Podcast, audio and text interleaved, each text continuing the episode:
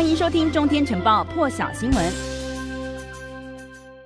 好，就要来看到这个以色列跟巴勒斯坦的冲突呢，已经超过了一个星期了。以色列当局是表示呢，从十号双方开始交火以来呢，巴勒斯坦武装团体哈马斯至少对以色列呢投射了大约有三千枚的火箭了，远远超过了二零一九年还有二零零六年的记录。对此呢，以色列轰炸了这个加萨走廊一栋大楼来反击。不过，这栋大楼里头呢，有知名的媒体美联社，还有半岛电视台。台等等一些媒体也全部都被炸毁。以色列的国防军是声称呢，是因为这个大楼里头藏有这个哈马斯的基地，也有藏有用来对付以色列的一些资讯还有武器。但是以色列有强调说，在轰炸之前，他们有向平民发出警报，也给了平民足够的时间撤离。不过整体事件呢，还是引发了全球的热议。对此呢，美国国务卿布林肯今天是表示，华府要以色列给个交代，要以色列提供关于这一起。攻击的更多细节还有理由，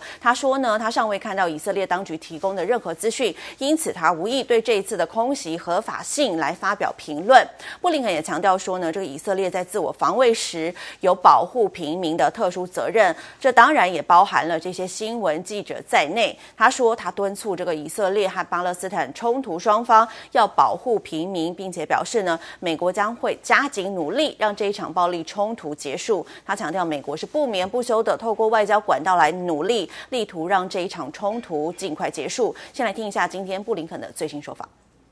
President Biden and other members of the administration have raised directly our concerns with our Israeli counterparts about the safety and security of journalists operating in Gaza, and we have stressed the need for their protection. The broader point, though, remains, and this is really critical.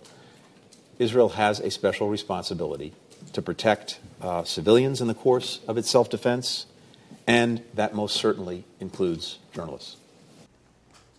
另外，这个美国的财政部啊，也在今天宣布，对发动政变的缅甸军政府要实施新的制裁，对象呢是这个缅甸国家管理委员会 （SAC） 的十三名官员，还有他们的三名成年子女。缅甸军方是在今年的二月一号发动了政变，从这个民选政府的手中夺下权力。缅甸的国务资政翁山苏姬，还有总统温敏等等的多名执政高层呢，都遭到了逮捕，还有软禁。因此，缅甸。缅甸的民众是发动了反政变示威，但是频频遭到军政府的强势镇压。那么，根据这个缅甸的援助政治犯协会的统计，截至这个月的上旬呢，大约已经有七百八十名的平民被杀，还有三千五百人被捕。那么，美国的财政部在这个声明当中就指出了，军方在发动政变之后的隔天就已经成立了这个缅甸国家管理委员会 （SAC），目的呢是要支持其非法推翻民选政府。那么，美国在这一波的制裁名单当中呢，包含了有四名的 SAC 成员，还有九名军政府的关键成员，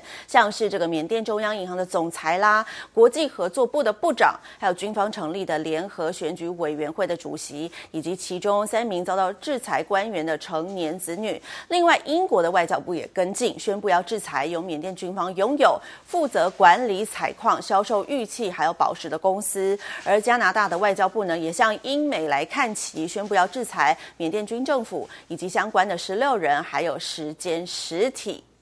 全球疫情的话题要来关注到的是，美国总统拜登呢，今天宣布将会在六月底之前向其他国家送出至少两千万剂的新冠肺炎疫苗，这也是美国首次呢和其他的国家来共享在美国国内获得授权的疫苗。拜登是表示呢，除了先前已经计划好要提供给其他国家的六千万剂 AZ 疫苗之外呢，还将送出至少两千万剂的辉瑞、莫德纳还有娇生疫苗。在这四款疫苗当中呢，只有这个 A Z 疫苗还没有获得美国 F D A 的紧急授权使用。不过，拜登说了，就像在二战时一样，美国是这个民主阵营的军火库。在这一场对抗新冠疫情的战役当中呢，美国也将会成为疫苗的军火库。他强调，没有其他国家能够向外国送出比美国更多的疫苗。先来看一下白宫对此的回应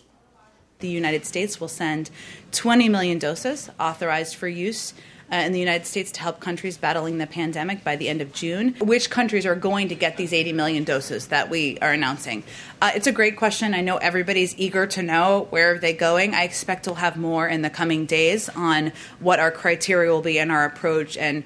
some of where it will be uh, sent to once it's approved through the FDA.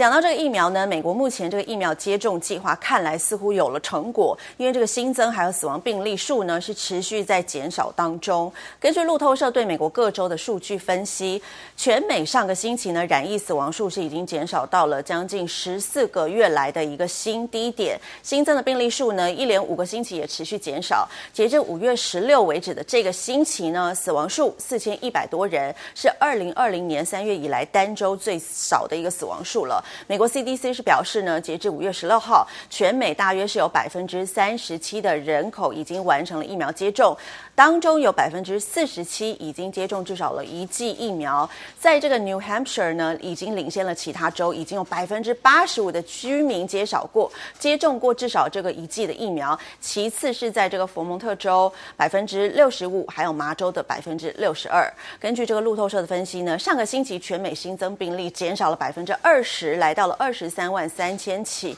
也是去年六月以来的一个最低点。美国确诊数在下降当中，但是亚洲有许多地方的情况却没有这么乐观。像是泰国第三波的疫情就持续升温，尽管这个官方是关闭了多数的公共还有商业场合，但是呢，在这个曼谷每天新增的确诊病例依旧是居高不下。这个建筑工地的宿舍呢，成了最大宗的群聚感染地点，也让官方是紧急封锁了工人的宿舍区。泰国的疫情指挥中心昨天宣布了新增有九千六百多起的。确诊病例创下单日新高，累计超过了十一万人染疫，其中还有六百一十四人死亡。而当中呢，有超过九千六百例，有占了大概是七成左右，是狱中的群聚感染，而且呢，多数都集中在曼谷还有清迈的监狱里头。即使曼谷呢，还有它的这个周围地区哦，从四月下旬就关闭了一些高风险的场所，像是这个酒吧等等的地区。全国的学校呢，也是改为了线上教学，但是。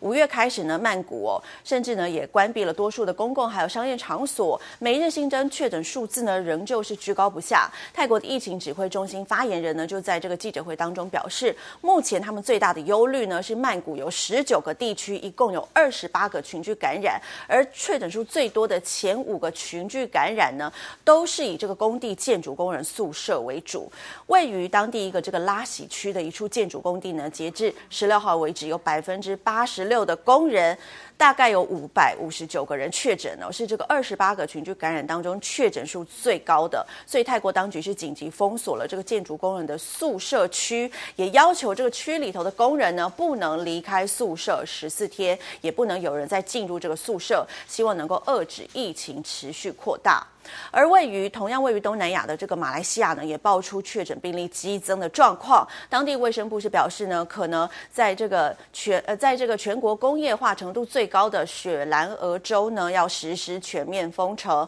路透社就报道说，马来西亚的病例正在激增当中。专家就说了，这波疫情升温可能是跟这个具有高度传染力的。变异病毒有关，政府是已经禁止社交活动，还有跨州线的旅行了。卫生部长阿汉巴巴是表示呢，目前这个商业活动仍然是可以运作，但是如果情势再继续恶化下去的话，政府可能必须要让这个雪兰莪州的商业活动停止了。雪兰莪州呢是马来西亚的航运枢纽，也是工业之都，是贡献当地国内 GDP 和就业机会的重要区域。那么卫生部呢在这个视讯记者会上表示了。假如这个行动管制令呢没有办法抑制病毒扩散的话呢，就要考虑全面的行动管制令了。雪莱俄州呢是马来西亚最富裕、人口也最多的州，但是从五月五号以来呢，单日新增的病例都超过了一千例，也占了全国单日病例至少四分之一。截至五月十六为止呢，马来西亚累计的病例已经超过了四十七万例，